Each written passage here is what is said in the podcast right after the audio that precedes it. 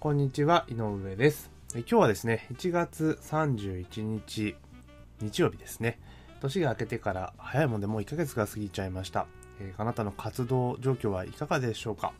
えー当初思い描いた通りに、まあ、順調に進んでいるでしょうか？それとも、なかなかお仕事が忙しくてですね、うまく進んでいないっていう状況でしょうか。まあ、人それぞれですね、いろんな状況の中で取り組まれてると思うんですけれども、やっぱりですね、あの行動しないことには何も変わっていかないので、何でもいいので、もうちょっとずつでもいいから、まずはコツコツ続けていくということをですね、こだわってやっていかれると、私はいいかなと思っています。で、井上の場合はですね、今年は何をや目標としてやってきたのかと言いますと、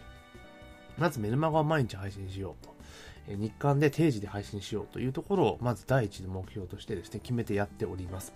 でおかげさまで、えー今年に入ってからですね、え1回だけ定時配信できなかったことがあったんですけれども、えそれ以外は毎日、えー夜の9時に、えーメールマガジンをお届けさせていただいております。えー一日も欠かさず書くことなく、えーなんとかお届けさせていただいているという状況が続いています。じゃあその、なんで1日定時配信できなかったのかっていう話なんですけれども、まあ、最終的にメールを送信させていただいたのは、まあ、11時の2時間遅れで送ったんですけれども、えーその時何があったかというと、あの、私の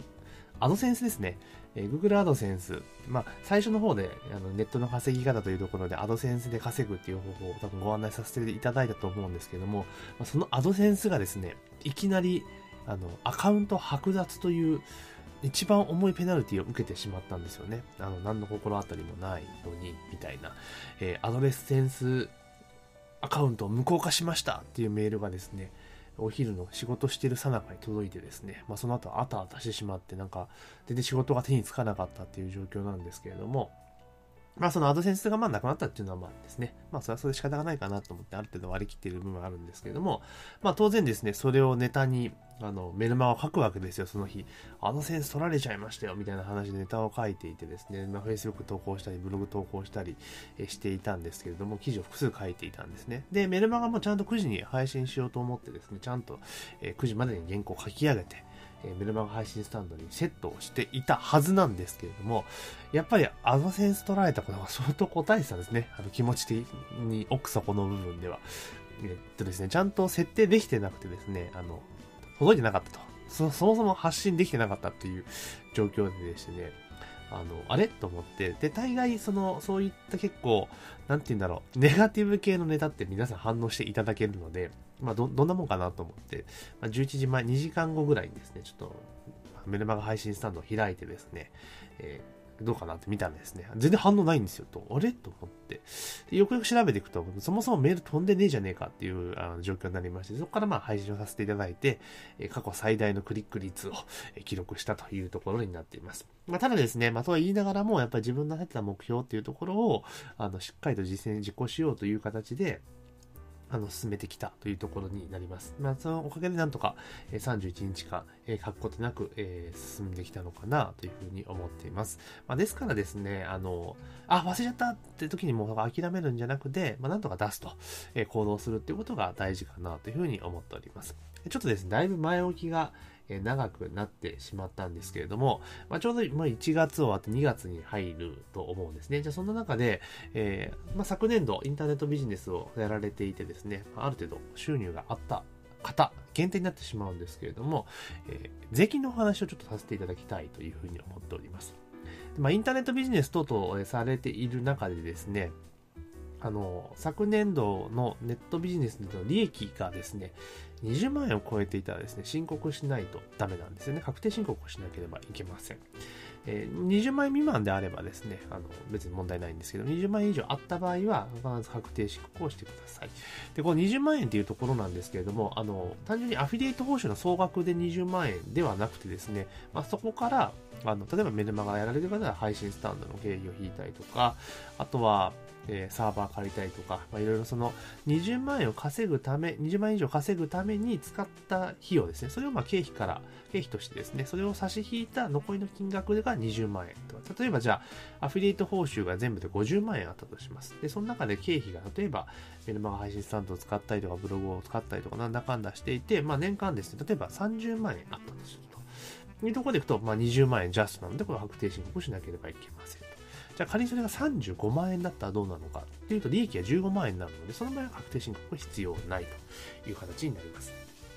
で、実際ですね、あの、よく分かってらっしゃらなくて、あの、確定申告されないケースがあるんですけれども、まあ、最近結構インターネットを使って稼がれているというところですね。そういうところは結構もう認知されていますので、あの、いろんな、例えば動きですよね、お金の動きとかっていうところを、やっぱり税務署もしっかりチェックしてきていると思うので、あの、必ずですね、申告をするようにしてください。あの、ちゃんと申告して、まあ、こんだけ稼いでこんだけ税金を納めますというような形で、私はやられる方がいいんじゃないかなというふうに思ってますし、私はもうずっと、えー、確定申告はさせていただいております。で、確定申告したらちょっともう会社にバレちゃうんじゃねえのっていうふうに不安に思われる方もいらっしゃると思うんですけれども、あの、会社にバレる、例えばケースっていうのは何かっていうと、あの結局住民税のあの課税ですよね。特別徴収っていう形にしてしまうとですね、要はその、あなたの収入、要は副業の収入と会社の収入が合算された額に対する住民税、住民税課税されるので、まあ、そういうグロスでいっちゃうんですよね。だから会社の給料が天引きされると、おいおい、まあ、ちょっと給料、なんで税金こんな高いねっていう話になるんですよね。なので、あの、ちょっとそのそこからバレるというケースがあるっていう感じなんですね。じゃあそれどうしたらいいのかっていうと、あの、確定申告の際にですね、普通徴収っていうところにチェックマークを入れるところがあるんですね。で、そこにチェックマーク入れていただきますと、確か普通徴収するかな？なんかそういうのあったと思うんですけど、なんか、例えば普通徴収っていうのをしていくと、あの、振込用紙がですね、納税の納付書が送られてきて、別であなた自身が振り込むという形、納付するという形になりますので、まあ、その方法だと、まあ、会社にバレることもあまりないんじゃないかなというふうに思ってますので、必ずですね、所得があった場合は、まあ、普通徴収という形にしてもらうといいんじゃないかなというふうに思っております。まあ、そうやってですね、え分けることをしておけば、まあ、税務関係のところからですね、まあ、バレることってのはあまりないんじゃないかなというふうに思いますし、まあ、仮に、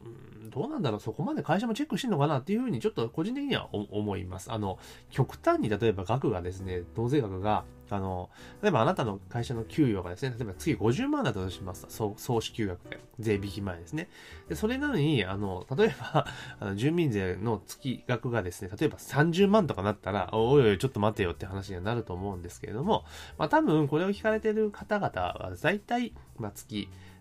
えー、年間で言って多分収益、利益ベースで多分100万円いかないぐらいだと思うんですよ。なので、まあ、まあ、仮に合算しても多分バレないとは思うんですけれども、まあ念のためですね、あの、普通徴収という形にしていただければ、まあそういったリスクも、えー、ないんじゃないかなというふうに思います。まあ100%ないとは言えないので、バレちゃったらもうしょうがないっていうところなんですけれども、まあただそういったところでですね、ちゃんとちょっと気を使いながらやっていくっていうことが結構重要かなと思います。で、必ずですね、あの、所得が、いわゆる利益部分が20万円以上発生した場合は、当然課税対象になりますので、あの、それを申告しないとですね、やっぱりいけないと思いますし、あの、後々バレたらめんどくさくなっちゃうので、まあ、あの、ね、後になったらお金いっぱい取られちゃいますんで、えー、逆にですね、もう、ととと、え、適正に申告をしてですね、お支払いいただければいいんじゃないかなというふうに思います。で、額がちっちゃい時はもう本当税務、税理士さんとか頼んでる場合でも多分ないと思うので、まあ自分でやっぱり税の仕組みっていうのは勉強しといた方が私はいいと思いますから、あの、一旦自分でですね、確定申告って挑戦してみるのもいいんじゃないかなというふうに思います。結構な確定申告っていうとハードル高そうに感じるかもしれないですけど、まあ実際やると、まあ、大したことなかったりしますので、まあやってみるといいんじゃないかなと思いますし、一回やっちゃえば2年目以降は、え、全然気にならなくささっとできるようになりますんで、まあぜひですね、ちゃんと申告をするように、えしてもらえたらなというふうに思っています。というわけで、ちょっとですね、前半、前段階は今日は長くなってしまったんですけども、まあ、前段はまあ目標状況どうですかと、ね、立てた目標通り進んでますか？っていうところで、もし進んでないんだったら、ちょっと仕切り直してですね、まだまだ、え、1年始まったばっかりですから、え、ここからまた仕切り直して2月から頑張って活動していただきたいというお話と、あとまあ時期的なネタとしてですね、まあ、確定申告しましょうと、えー、前年儲かったなんてそのままちゃんと税金を納めましょうというようなお話をさせていただきました。で、細かい情報、まあ、いろいろですね、インターネットを使って、まあ、我々サラリーマンですね、なかなか給料増えないサラリーマン向けに、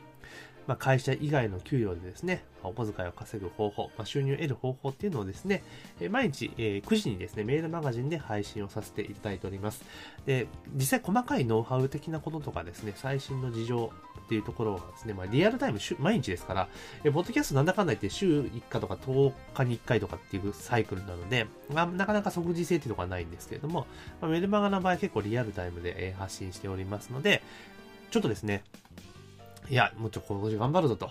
え会社の給料もなんか上がらへんし、業績悪いし、ちょっとこの先不安だぞっていう場合は、まあ、あなた自身の手でですね、やっぱり稼ぐ手法っていうのを、マスターされておくとですね、いいんじゃないかなと思いますし、まあ、そのお役に立てるんじゃないかなというふうに思っております。で、メールマガジンの購読はですね、ポッドキャストの画面ですね、iTunes で見られている場合は、あの、ウェブサイトっていうところは左側の真ん中ぐらいにあると思うんですけれども、えー、ウェブサイトっていうところをクリックしていただきますと、メルマガの登録フォームに飛びます。あと説明欄にも、URL 書かせていただいております。ただ、ここはリンクが貼れないので、え、これコピペしてですね、え、ブラウザで開いていただく形になりますけれども、まあ、そちらからメールマガジンご登録いただけますので、もし興味があるとか、さらに突っ込んだ情報を知りたいという方は、